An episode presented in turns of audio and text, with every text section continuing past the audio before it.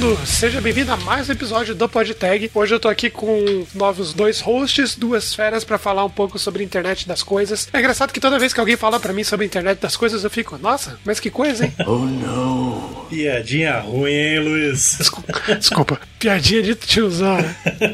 E comigo aqui eu não estou sozinho, obviamente, e estou aqui com dois hosts, como eu falei. Estou primeiro aqui com o Clécius Martinkoski. Boa noite, Clécius. Boa noite, Luiz. Estamos aí para tentar descobrir agora como que eu vou dar no Pointer Exception na minha torradeira, né, cara? Não deve ser tão difícil. e aquele organizador de, de meetups e fazedor de acarajé profissional, Fábio Bispo. E aí, galera, hoje a gente vai descobrir aqui se IoT é que nem bacon. Onde coloca, fica bom. fica bom, deve ficar, né? Cara? Sorvete com bacon é uma coisa triste.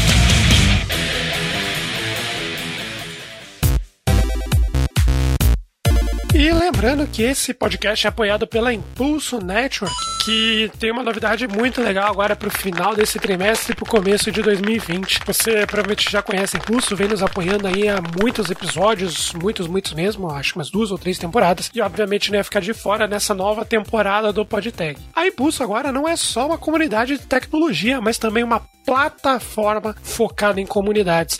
Então são diversas iniciativas que antes estavam espalhadas, agora estão integradas para trazer aí um crescimento profissional, um crescimento pessoal e com isso aí vem várias ideias e várias iniciativas muito, muito legais voltadas para a comunidade. Não é isso mesmo, Thaisa? É isso mesmo, Luiz. A Network agora é uma plataforma aberta, gratuita e gamificada para todos os profissionais e estudantes de tecnologia. Sejam devs, designers, testers, PO, enfim, com diversas funcionalidades e benefícios visando tanto o crescimento pessoal quanto o profissional de cada um de nós que trabalhamos com tech, proporcionando ali networking e muito aprendizado. Conforme você vai interagindo dentro da plataforma, vai ganhando pontuação, subindo de nível e desbloqueando diversos benefícios gratuitamente, como por exemplo o nível 10, em que você tem acesso premium à maior plataforma de cursos tech do mundo, a Pluralsight. Também temos clube de benefícios que abrange desde desconto em livros até compras em farmácias. Além disso, temos alguns produtos e programas voltados para impulsionar, acelerar o crescimento e nascimento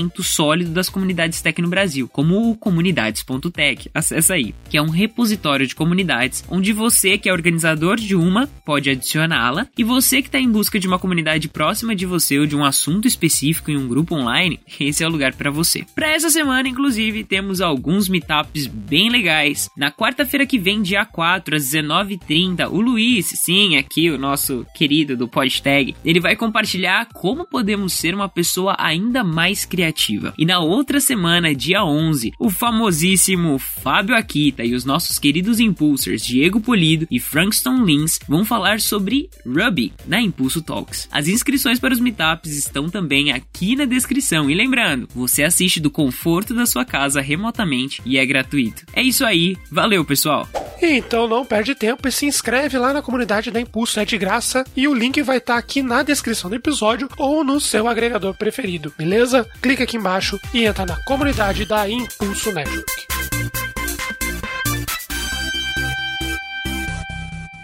É, escuta. Ai! Não, não se preocupe. Sistema de absorção ativado. Para onde foi? Ah, este sistema conduz tudo para o reservatório próprio da PET. Estou começando a gostar disso. Eu já me amarrei. Pois é. Então quer dizer que vamos ficar? Mudar para cá? Ora, essa, por que não? Legal. Adorei isso aqui. E se não der certo, podemos voltar para nossa casa, não é? Claro. Só acho bom te avisar, Nick, que uma vez acostumada a esta casa, como eu a projetei, qualquer outra casa vai ser só uma construção.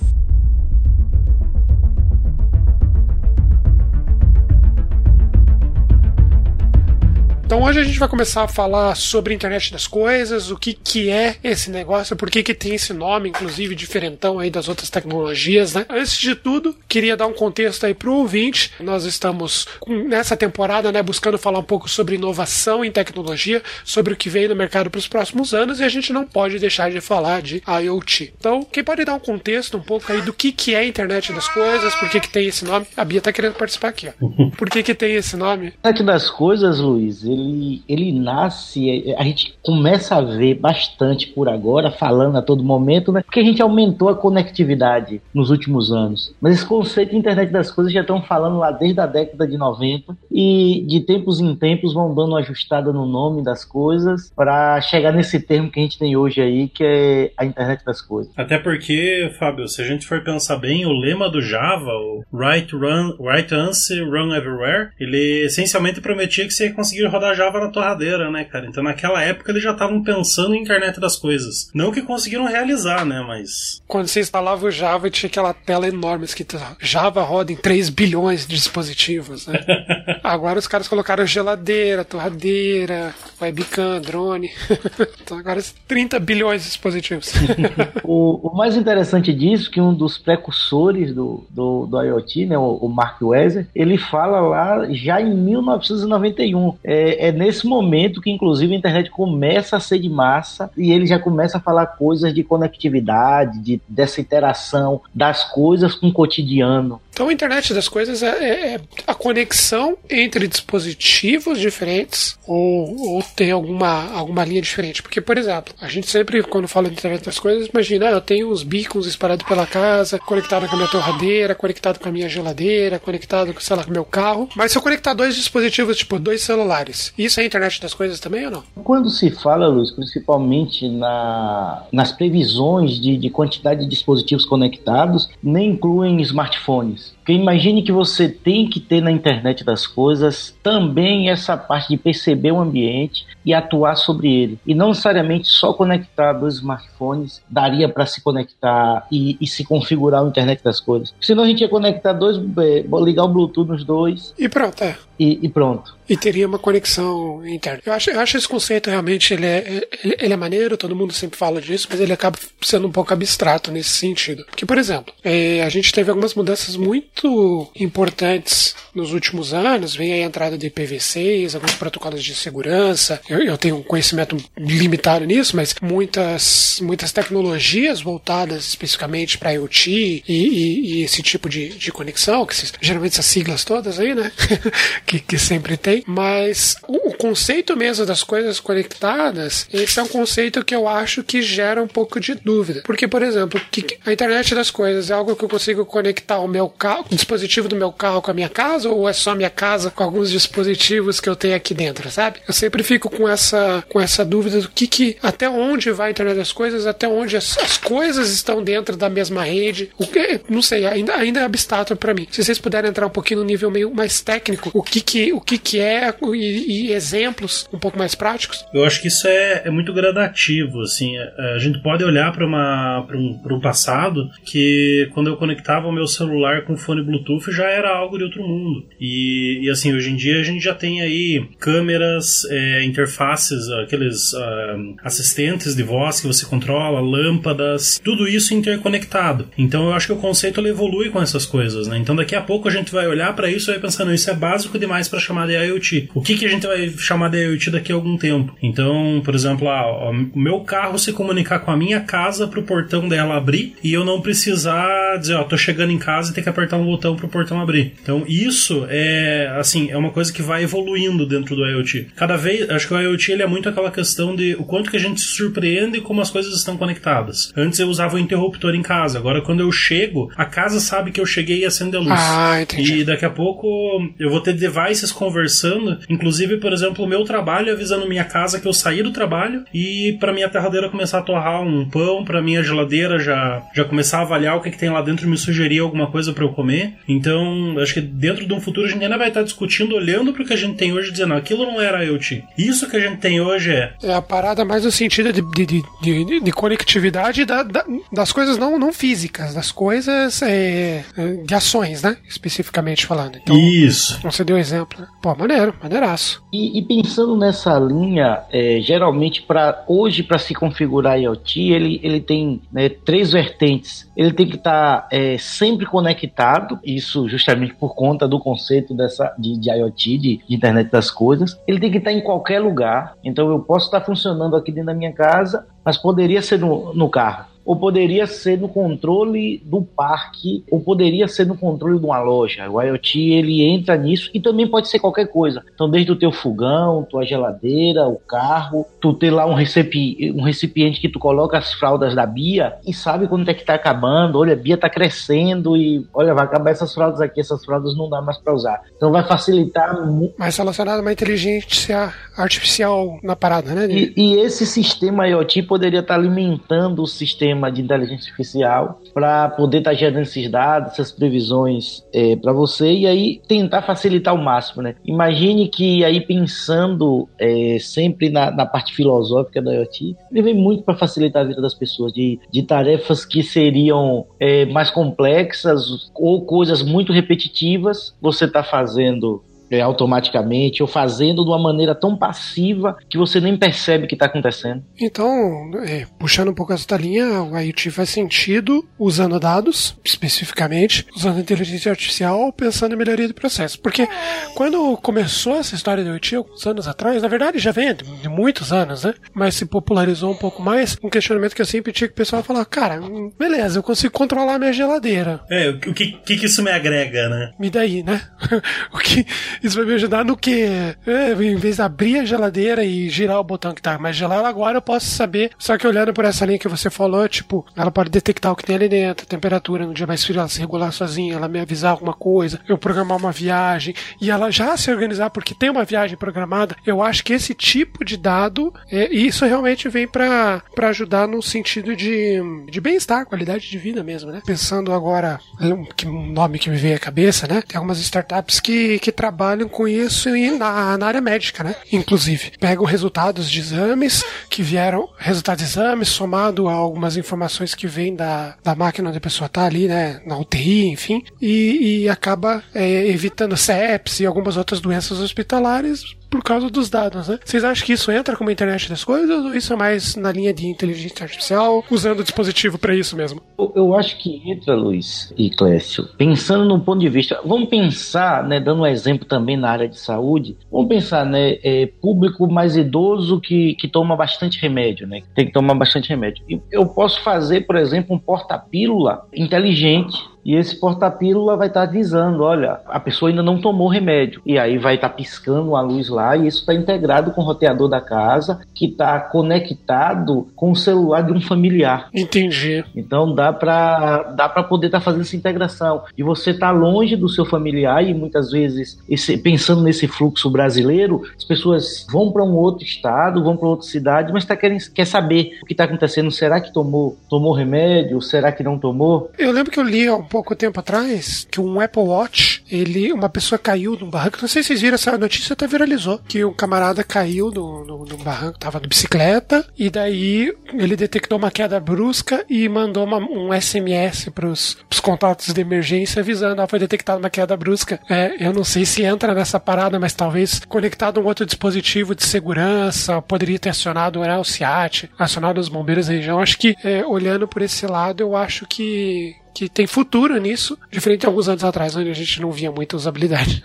Ou não, falei besteira. Dentro dessa questão da, do, do, IoT, assim, eu enxergo ele, a relação do IoT no passado, no presente e no futuro. No presente, a gente ainda está muito no ponto de gerar dados. Então a gente ainda está no ponto de pensar que uma lâmpada pode gerar dados, que uma câmera pode gerar dados, que uma fechadura pode gerar dados, mas a gente ainda não está trabalhando tanto com eles. E é esse mercado que é o mercado do futuro. Porque, pegando o exemplo do do, do idoso, é, a gente pode pegar tanto essa questão do, do porta-pílulas lá que avisa, e esse porta-pílulas, inclusive, ele pode ser algo que o plano de saúde colocou como condição para o idoso, para que ele tenha, e isso gera um desconto na mensalidade do plano de saúde dele, que eles vão ter segurança de que aquele idoso está tomando os remédios e vai gerar menos custo no plano de saúde. Então, a essa interconexão, os dados, o fato desse idoso estar tá seguindo uma rotina mais saudável, pode inclusive gerar impactos econômicos, não apenas de né? Então pode avisar o médico dele, o médico dele pode abrir o histórico e ver quais horas que ele abriu o porta-pílulas para pegar. Isso aliado também a uma rotina de exercícios. Essa questão do Apple Watch que você comentou, eu vi também uma, vi essa e vi uma outra que eu também eu acho que era um Apple Watch, um relógio inteligente de, alguma outra marca que avisou a pessoa que ela estava para ter um infarto. E, e, a pessoa foi,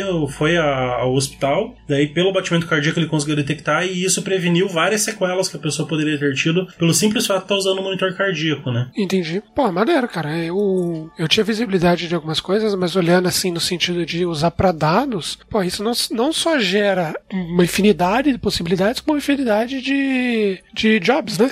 Uma galera que vai acabar pensando, usando desses recursos para desenvolver tecnologias assistivas em, em diversas áreas, né? Sim. Então, pô, acho massa isso aí, show de bola.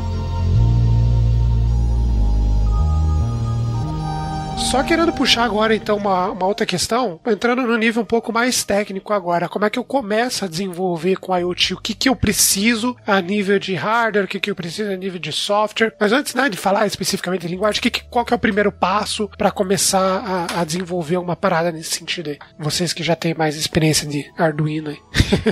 Bom, excelente esse, esse detalhe aí, porque o Arduino por si só ele não consegue se conectar com nada. Então, para quem está ouvindo aí agora e que já brinca um pouco com o Arduino ou que faz algumas coisas com o Arduino, é, o Arduino sozinho ele não se conecta em nada. Ele tem uma conexão, o ART e, e não, não faz mais nada. Você teria que ter outros módulos para poder estar tá integrando aquilo ali, mas já é um bom passo. Você já consegue pelo menos a parte de ler sensores, de estar tá vendo essas coisas. O que eu sempre aconselho para quem está querendo começar é um módulo muito barato que é o ESP 8266. Então, esse módulo você consegue ele pelo preço de 1 ou 2 dólares e você consegue programar em Python nele. Só para vocês terem uma ideia, dá para estar começando bem básico e você já está para resolver problemas do tipo olha, eu preciso desligar a luz, eu preciso fazer coisas mais básicas, módulos desse tipo consegue resolver essa situação. Pô, eu lembro que uma vez um brother meu comprou uma lâmpada da Xiaomi. Ó, testemunhas de Xiaomi aí, ó.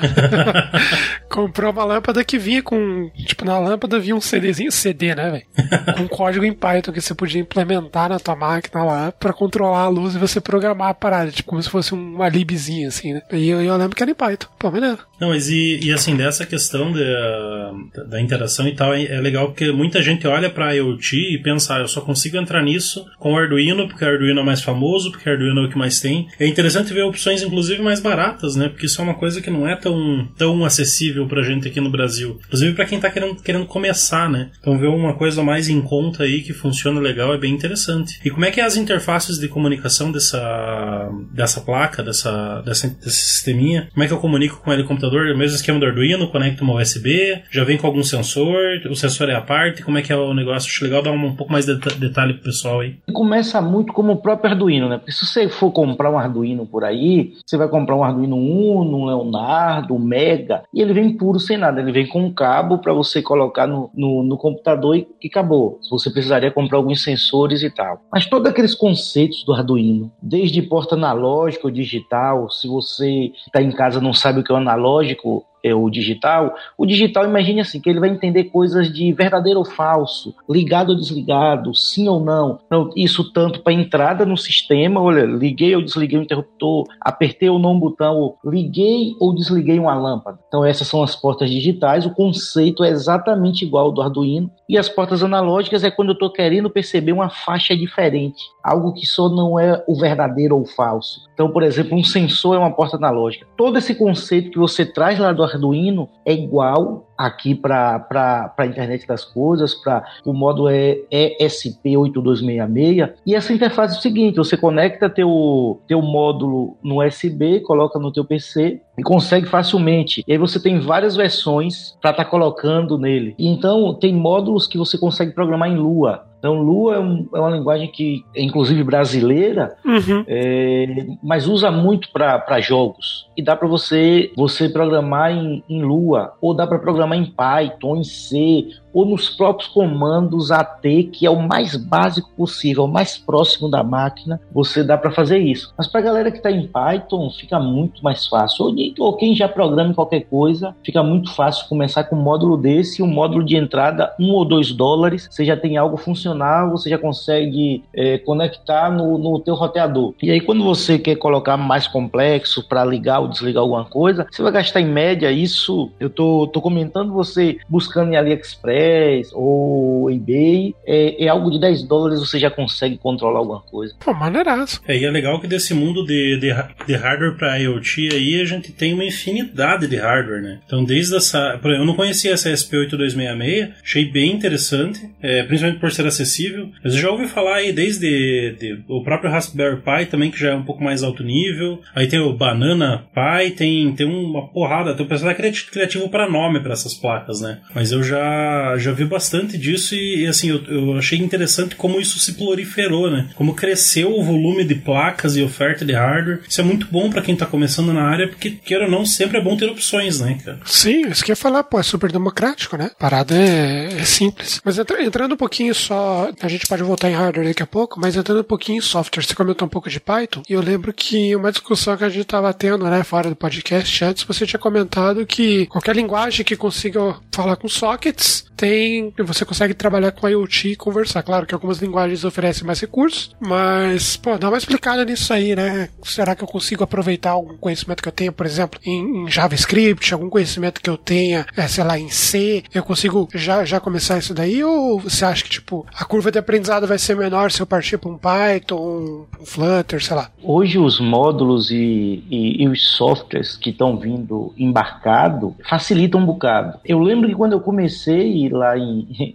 em IoT, isso 2014, 2015. Em 1938? Isso eu tinha, eu tinha 18 anos nessa época. Uhum. E não tinha, só para vocês terem uma noção, lá não tinha o HTTP implementado, você tinha que fazer na mão, só para vocês terem uma ideia. Hoje está toda essa, essa camada, você consegue conversar com o módulo com, com GET, POST, sabe? Você pode, por exemplo, deixa a estrutura já pronta e você consegue hoje achar estrutura de código pronto. Se você vai no site de cada um software que está dentro é, desse módulo, é, você já consegue pegar as funçõezinhas prontas, descarrega no teu módulo e diz, olha, tu vai ficar ouvindo nessa porta aqui. Então, tu fez qualquer chamada, ele vai abrir uma conexão, vai abrir um socket e consegue conversar. Então, isso desconecta da parte do alto nível e tu consegue fazer tua, tua, tua coisa em, em HTML puro, ou tu, ah, quero implementar alguma coisa com, com JavaScript, para tu deixar algo mais belo e tal, ele consegue trabalhar com tu perfeitamente. É totalmente desconectado, sabe? Desplugado e que tu consegue falar, principalmente como socket. Né? Eu acredito que, que boa parte das pessoas conhecem como é que funciona essa estrutura,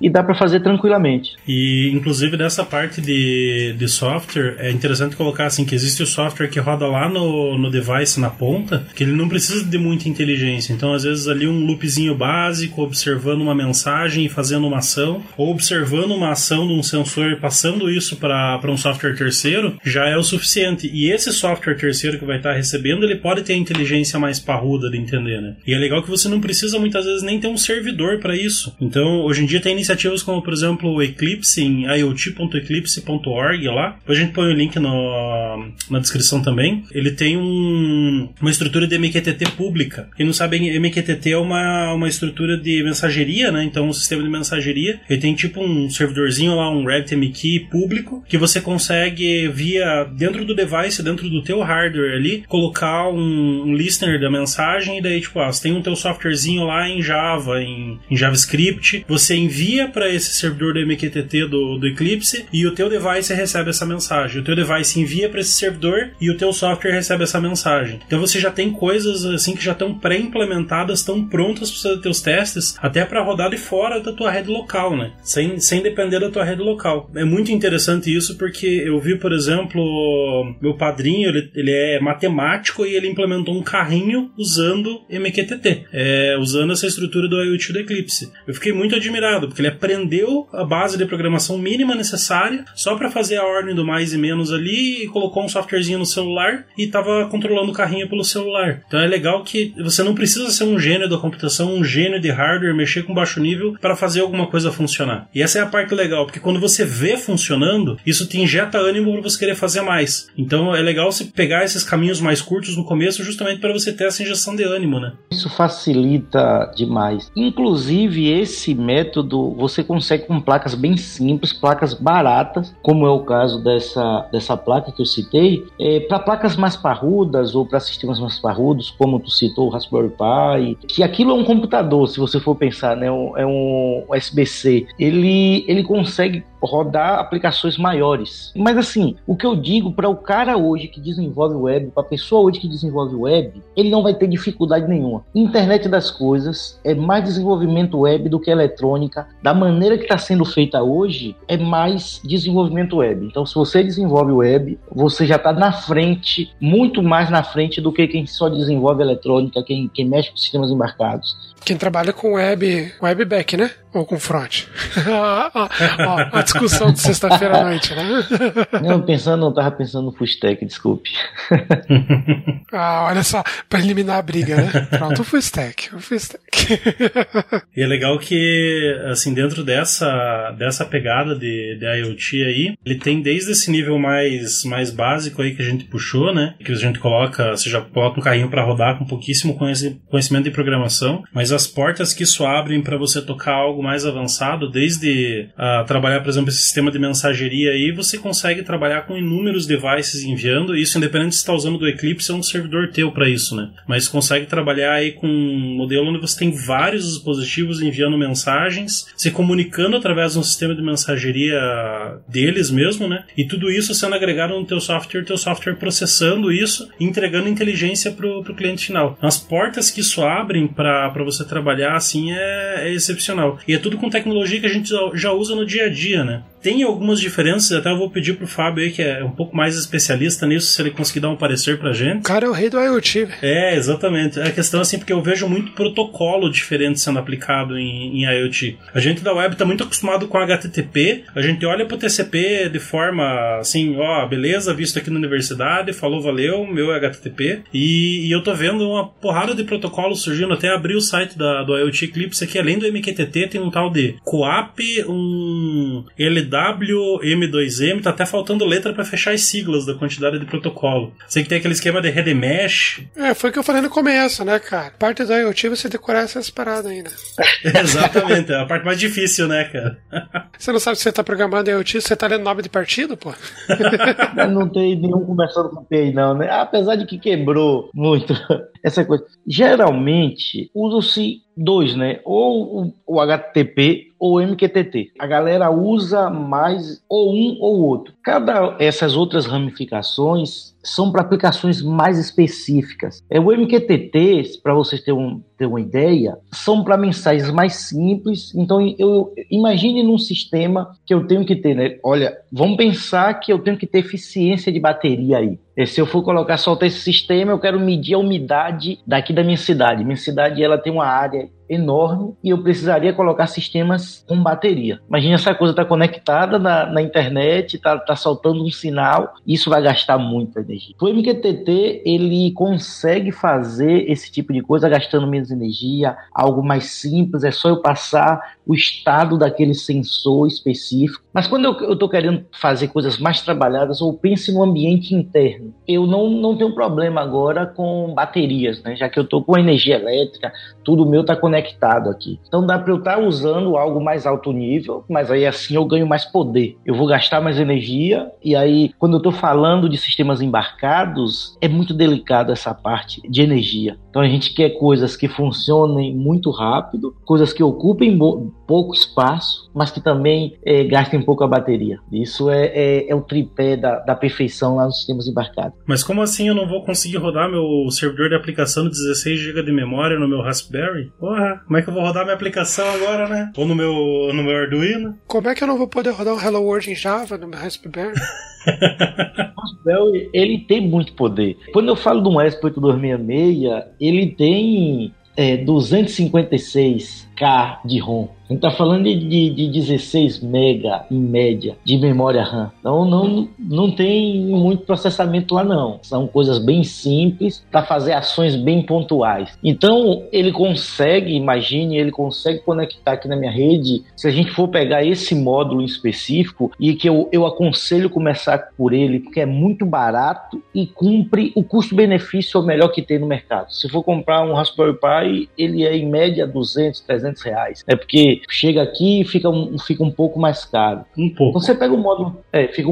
fica, fica um pouquinho caro, né? Eu não, não, não sei para vocês, mas para mim fica, fica um, um, pouco caro. Mas 2 dólares, mesmo o dólar estando um pouco alto, é, é um pouco mais barato. E aí você consegue, por exemplo, conectar na tua rede aqui, e se tu conecta no roteador, tu já tá dentro do protocolo HTTP. Você fala, olha, tu vai estar tá falando agora aqui, e eu posso mandar mensagem, posso trocar informações com ele de uma maneira bem tranquila.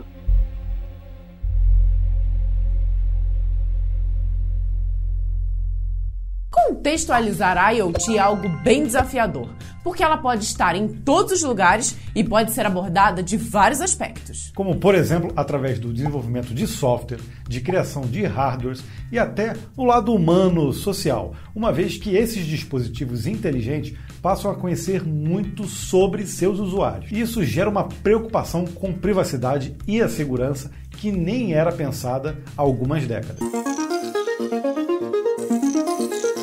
Bom, então, saindo dessa parte de hardware aí que a gente tá, tá habituado, e até conversando com, com o nosso ouvinte que tá olhando para isso e pensar, putz, mas eu não quero ficar mexendo com hardware, conectando fiozinho, mexendo com sensor, o que eu gosto mesmo é de criar aquela interface que o usuário gosta de usar, entregar informação para ele, mexer com a parte de tela, né? A IoT também vai impactar para esse tipo de usuário, e é importante que vocês comecem a pensar nisso pro futuro, porque hoje, quando a gente tá trabalhando com, com interface, até com IoT mesmo, você dá um clique clique num aplicativo no celular, num botão, e isso apaga uma luz, isso ativa uma câmera, isso desbloqueia uma fechadura. Mas a gente já está partindo para um caminho, e, isso hoje já é presente, a gente tem as interfaces conversacionais aí, Alexa, Google Assistente, a Siri, seja no celular, seja no seja através das caixas de som conectadas, né, que elas se intercalam com toda a estrutura de IoT que você tem em casa, e aquilo ali ela vai despertar todo um novo ramo na, na área de tecnologia, que é a parte de UI e UX vão sofrer grandes impactos. Você não tem mais botões, você tem ordens por voz, processamento de linguagem natural, entender entonação, distinguir qual usuário que está interagindo com você pelo tom de voz ou pela forma como ele fala. Então eu queria puxar aí para a gente bater um papo a respeito disso, do futuro do desenvolvimento para o IoT, para quem não está mexendo diretamente com o hardware na ponta também. O que, que vocês têm a dizer aí, pessoal? Você, é, hoje a gente tem, e, puxando sobre isso é bem legal. Eu, eu sim, sério, sou muito, muito jacuzão para hardware. Nunca curti e tal. Mas olhando para esse outro lado, é muito legal receber informação dessas pontas, é, desses dispositivos, enfim, informação de alguma forma, e processar isso e criar informação relevante. Isso vale, claro, para qualquer sistema, mas com o poder que vocês comentaram aqui do IoT, é muito legal porque isso casa com outras, outras informações que a gente tem, por exemplo, de chatbot, informações que a gente tem sobre atividade do usuário em redes sociais, pixel, né? Geralmente. É, então eu vejo que para um futuro muito curto, a gente vai precisar trabalhar o momento do usuário, né? O, o, você entender o que, que o usuário está precisando naquele momento especificamente, do que como a gente vem trabalhando de tipo, é um roteiro meio programado. O cara vai colocar alguns dados, o software vai processar e vai entregar alguma coisa. Hoje eu vou conseguir buscar muitas informações de vários dispositivos, do comportamento que ele tem nos sites, da forma como que ele já usa o sistema usando aprendizado de máquina, enfim, para poder tomar a melhor decisão para entender o momento do usuário baseado em entonação, baseado em outras informações que eu tenho para prover a melhor informação possível para o cliente. Isso é uma coisa que a gente não tinha há cinco anos atrás. Não preciso falar dez anos atrás. Há cinco anos a gente não tinha esse tipo de informação. Então eu acho que daqui para frente a gente vai passar a desenvolver tecnologias com muito muito mais, é, pensando do lado de inteligência artificial, com muito mais embasamento para fornecer a solução pro que o usuário está procurando do que a gente tinha antes. Então eu vejo que a gente vai começar a fazer pesquisas, fazer pesquisas não, na, na, nas nossas nas nossas deles, nas nossas plannings, a gente vai começar a pensar tipo, pô, se a gente usar é, aquela informação que a gente tem na geladeira da pessoa né, para tomar essa decisão. Se, a, a, forma geralmente ele, o, o, meu usuário usa o dispositivo de voz tal horário, né? Então eu posso tentar tomar, já preparar o meu ambiente para receber é, comandos de voz naquele horário ou passar a aprender naquele momento, sabe? Eu acho que a gente vai começar a ter discussões nesse nível pensando em produto num futuro muito, muito, muito em breve, ao mesmo tempo que a tecnologia vai avançar para a gente poder ter esse tipo de inteligência de uma forma muito mais integrada. É, eu vejo isso já em algumas discussões em comunidades em que, que já aparecem coisas nesse sentido, mas eu acho que puxando um pouquinho do tema de hoje, que é IoT, a gente tem uma a, a possibilidade do negócio assim ser, ser, muito surreal e muito legal, muito positivo. Não sei se deu para entender, eu falei bastante, mas eu acho que deu para entender, né? é, eu acho legal, Fábio, só eu acho legal assim a gente colocar dessa dessa questão da, da interface, eu achei muito legal você colocar essa visão do contexto, porque cara, você não vai chegar para uma interface de voz e dizer abrir menu cozinha, navegar para geladeira, visualizar alimentos que aquela coisa que a gente está habituado a fazer o passo a passo dentro de um site ou dentro de uma interface de um aplicativo que a gente vai navegando com o usuário para ganhar contexto pelas ações dele. Quando a gente está falando de voz, a pessoa fala e quer resposta. O contexto tem que ser algo que o software comece a entender com base em outras questões e com base no passado também, né? Então é um novo desafio enorme para a área de experiência do usuário aí, né? Sem dúvida alguma, quando o IoT começa a ir para baixo desse guarda-chuva da inteligência artificial, que acaba abarcando várias áreas, aí sim que começa a ficar mais poderoso essa, essa integração, pensando do IoT como um sistema que está percebendo o ambiente e atuando sobre ele. E quando você faz essa, essa ligação, vai ficar muito poder. Inclusive, os próprios sistemas ficam mais inteligentes porque estão percebendo melhor. É, essa que é a parada. Eu acho assim, eu não sei se vocês têm percebido, e acho que isso rende até um novo, um novo episódio, né? até inclusive dentro de inovação, né? Mas a, a própria experiência de usuário, a experiência de cliente tem mudado muito por tecnologias como essa que o Clécio estava comentando, a Alexa e tal. Porque antes era muito, pensando da época do Fábio lá, né, há 70 anos atrás, você tinha coisas muito burocráticas, muito padrão, é daquele jeito jeito, é formulário presencial que ia para um sistema, aquele sistema ia processar uma estrutura de dados específica né, e rodar de uma determinada forma. Você foi flexibilizando isso e dando ao usuário cada vez mais liberdade. Hoje, dada a tecnologia que a gente tem, pensando é, em back, esquecendo lá na ponto hardware, né? Hoje a gente consegue olhar para um monte de informações que a gente pode consumir de várias fontes e dá muita liberdade para a gente entender o cliente. Ao invés do cliente se adaptar à forma como nós estamos esperando, hoje nós temos inteligência artificial suficiente para processar o que o cliente quer. Hoje a gente consegue dar,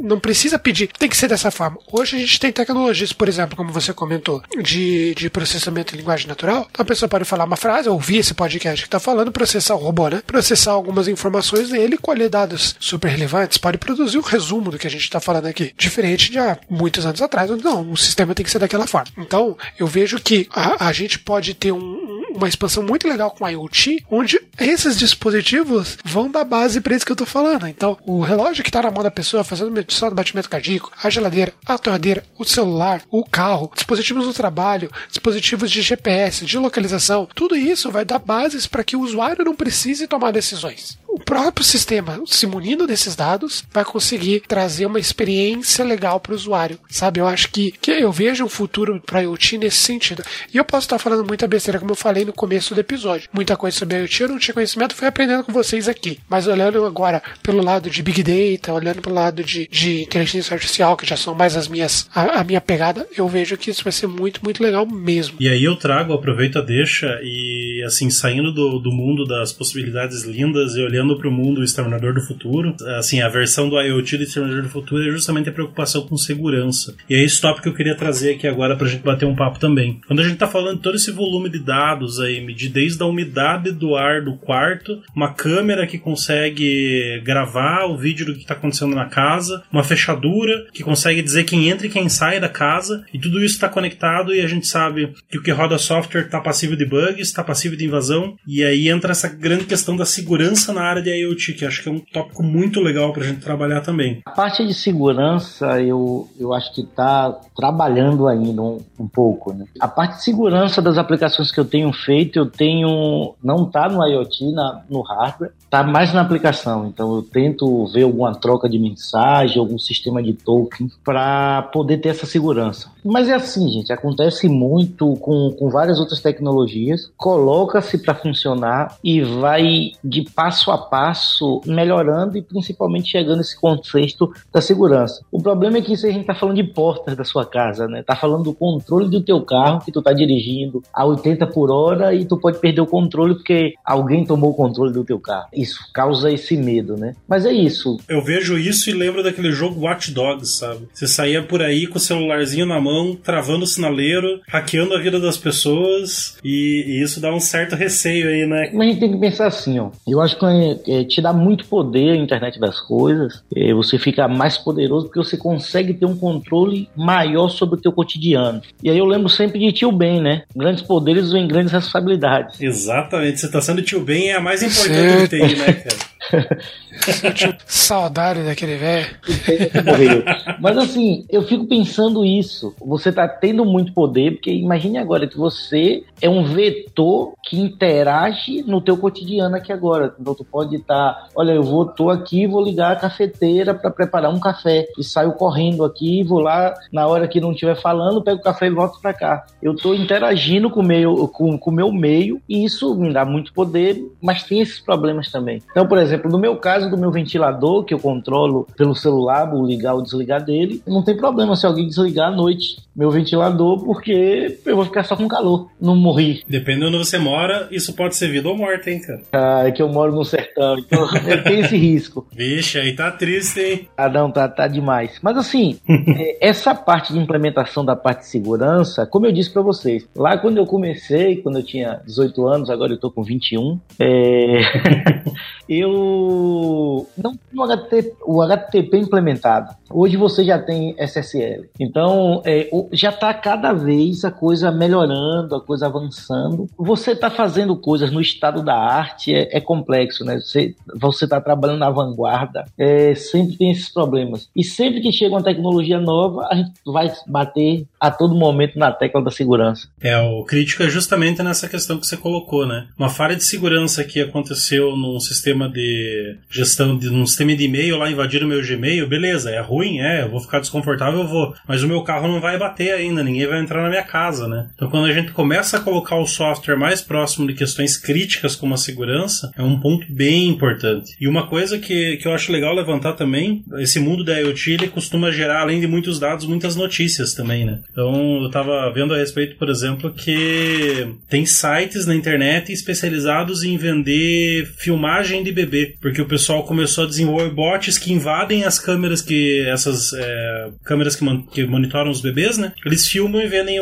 vendem essas imagens na internet porque isso dá dinheiro. E por que, que isso acontece? Porque a maior parte dessas câmeras está desatualizada, tá com protocolo de segurança antigo, tá com senha admin admin. Então não adianta você ter o melhor SSL do mundo, ter criptografia quântica transitando, você tem um usuário que vai deixar a senha default, né? Então é, acho que são pontos aí que a gente tem que se preocupar tanto no desenvolvimento da aplicação, usar os protocolos de segurança, trabalhar da forma certa, mas pensar no usuário final, né? Pensar na, o ponto mais fraco da, da jogada de segurança é o usuário, é a engenharia social, né? Então, se olhar, tem, tem vídeos engraçadíssimos, tá certo que a situação é triste, mas é engraçado de você ver. A pessoa tá dormindo, de repente o cara invade a câmera dela e começa a gritar. A pessoa acorda olhando para os lados sem saber de onde que tá vindo vindo. E o cara tá na câmera gritando ali. A pessoa olha, olha pra um lado, olha pro outro, vai ver se é alguém, desiste e volta a dormir, porque não tem muito o que fazer. A pessoa não viu o dono que tava vindo, grita, começou foi ignorar, tapou o ouvido e foi dormir de volta. Então é essas situações cômicas que a gente não imaginava ver que tá acontecendo agora por causa da IoT, né? Não sei se vocês já. se vocês curtem, tem uma série chamada Mr. Robot. Tô assistindo ela agora, cara. Que tem uma, uma cena dando spoiler uma espalha pequena, mas que eles, eles vão invadir uma casa, daí eles acessam a central da casa, na parte da IoT, aí eles começam a controlar a cortina, o chuveiro, o, o chão que é térmico, o teu ventilador. É muito legal, tipo, fazem um caos na casa da pessoa, assim, pra, pra entrar. É muito legal. Tipo, é entretenimento, mas ao mesmo tempo dá um receio, né? Vai que, né? É, a, a, vida imita a arte, né? A vida, a vida imita a arte, então a gente tem bastante questões para se preocupar. Então, galera, vamos falar um pouquinho para fechar aí pro último bloco. O que, que vocês veem então no futuro? Eu, eu comentei algumas coisas aí que eu, que eu vejo como, como leigo em IoT, mas olhando um pouco aí do lado de desenvolvimento, do lado de produto. O que, que vocês veem que a gente tem no, no âmbito de tecnologia, no âmbito de ferramental, de hardware que vem pela frente do IoT? E além disso, o que vocês também veem aí como, como futuro no sentido de, de negócio, de business? Comentem um pouquinho a, a ideia de vocês aí. Mercado Luiz, de, de IoT está crescendo a cada dia. Então a gente tem previsões para 2025 de a gente estar tá falando de 20 bilhões de dispositivos conectados. Isso a gente não está nem considerando smartphones como dispositivos de IoT é, conectado. Então se você tem um tanto de equipamento que vai estar tá sendo integrado e aí o IPv6 vai estar tá, é, ajudando a resolver esse problema, né? De conectividade, a gente tem um panorama aí que vai ter um mercado de trabalho legal. Tanto para você estar tá trabalhando na parte de aplicação, quanto na parte de desenvolvimento da eletrônica em si. E isso a cada coisa, como já teve aqui, a gente já falou do exemplo da geladeira. Quem mora só, e aí quem estiver ouvindo aí agora que mora só, vai se reconhecer muito bem nisso. Você às vezes chega muitas vezes em casa e você até quer comer algo saudável, mas não tem na geladeira. E ninguém comprou para você, que você descobre quando mora só essas coisas não vêm sozinho para tua geladeira. Então imagine essa geladeira já integrando com teu com teu supermercado, comprando coisas e tá colocando, em vez de ser tua caixa de correio que tu recebe carta, tu receber comida aí. Então, é, as grandes empresas de eletrodoméstico vai surfar muito nisso daí, porque a gente vai ter essa, essa, essa conectividade, a gente vai ter essa possibilidade que as pessoas querem, querem isso, querem esse conforto que o IoT pode proporcionar. Não, legal. Eu acho que, assim, exercitando um pouco de futurologia aí, a IoT vai dar, vai dar uma guinada no mercado, assim, vai abrir um novo setor do mercado que a gente está falando de que a gente deixa de ter exclusivamente usuários humanos e começa a ter outros usuários interagindo. A gente vai ter desde a umidade do ar imputando dados da tua aplicação até o cachorro do vizinho que aparece na câmera. É, tudo que você tem que os sensores captam passam a ser entradas no teu software. Isso aumenta em níveis de magnitude absurdo o tamanho de dados que você vai ter que lidar. Então, aquele sisteminha em PHP com MySQL, sem ofensas aí para quem tá ouvindo, talvez não seja mais. Ó, começou.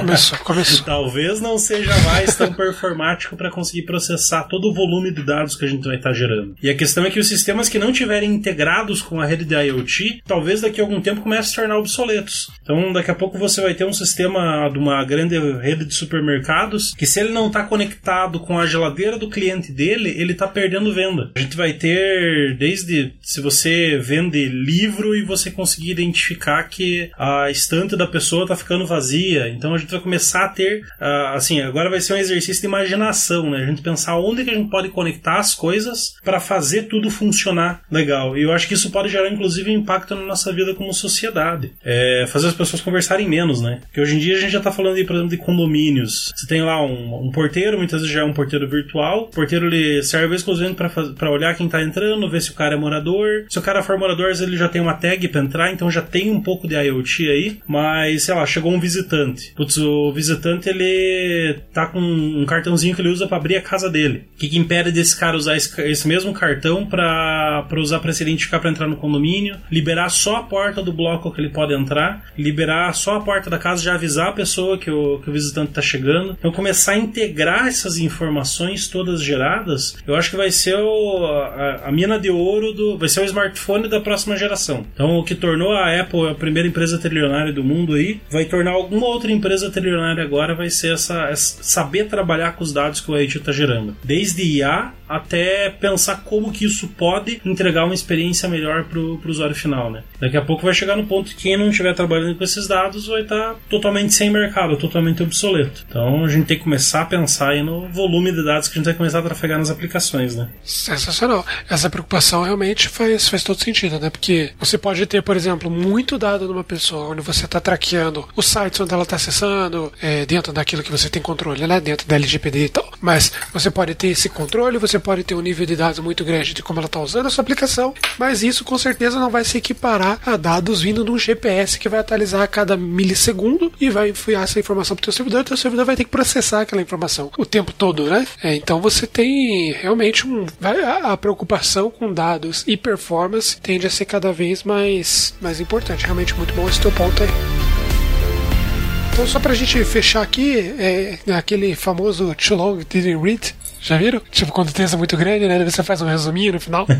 me, me corrija se eu tiver, se eu tiver errado. Então, o que, que é IoT? A IoT é uma rede aí de dispositivos que produzem dados através de sockets isso. Então o, o conceito da IoT está muito mais ligado a, a, a, interligar informação através de vários dispositivos, pensando aí no, numa otimização de vida, uma otimização do bem-estar, uma otimização aí de processos. Para você começar, então, você pode começar com hardwares muito simples, você pode começar com Arduino, com Raspberry, ou você tem algumas possibilidades até muito mais baratas, como, como o Fábio tinha mencionado, para você começar a brincar com LED, né, com, com interruptores mais, mais simples. A nível de software, você pode ficar mais tranquilo aí, começando com uma linguagem que você tem experiência com web, seja lá JavaScript, Lua, Python, Ruby. A nível de segurança, vai precisar entender um pouquinho ali de IPv6, entender um pouquinho do protocolo de como HTTP você consegue fazer segurança com HTTPS. E por fim, aí falando um pouco de futuro, a visão é que a gente vai ter muitas oportunidades dentro de, de, de Big Data, muitas oportunidades dentro de interfaces conversacionais. É isso, consegui resumir legal o episódio ou eu esqueci alguma coisa? Não, é isso, já ficou bem legal o resumo. Muito bom, Luiz.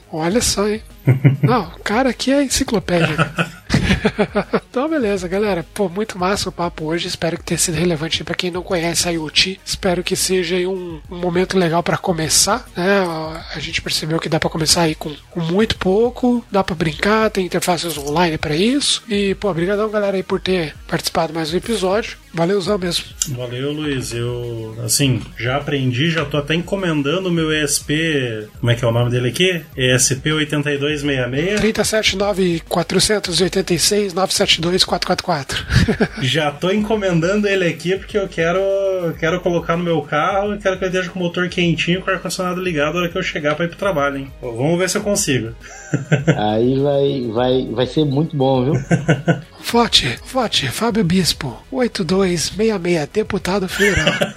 Olha só, partida é SP. Você vê, você acha que eu não conheço? Sacou o subliminar da política aí, né? Você vê só, Casca. Poxa, me descobriram, me descobriram. Vou...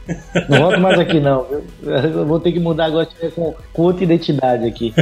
Então, nos vemos no próximo episódio, onde a gente vai trazer mais algum tema relevante. Deixe sua sugestão lá na nossa comunidade. Se você ainda não faz parte da comunidade do Discord, acessa podtag.com.br e clica lá em cima no comunidade, onde você vai entrar. A galera sempre tá se ajudando. Tem vários canais, a gente tem canal de desabafo, tem canal de divulgação, tem canal de notícia, tem canal de tecnologia, tem canais aí de podcasts, né? Então, se você quiser trocar uma ideia com uma galera maneira, entra lá na nossa comunidade, a gente compartilha bastante conteúdo também e você fica sabendo em primeira mão dos novos episódios e das próximas temporadas, os hosts, enfim. Não esquece de acessar. Pegue abraços. Tchau. Valeu, pessoal.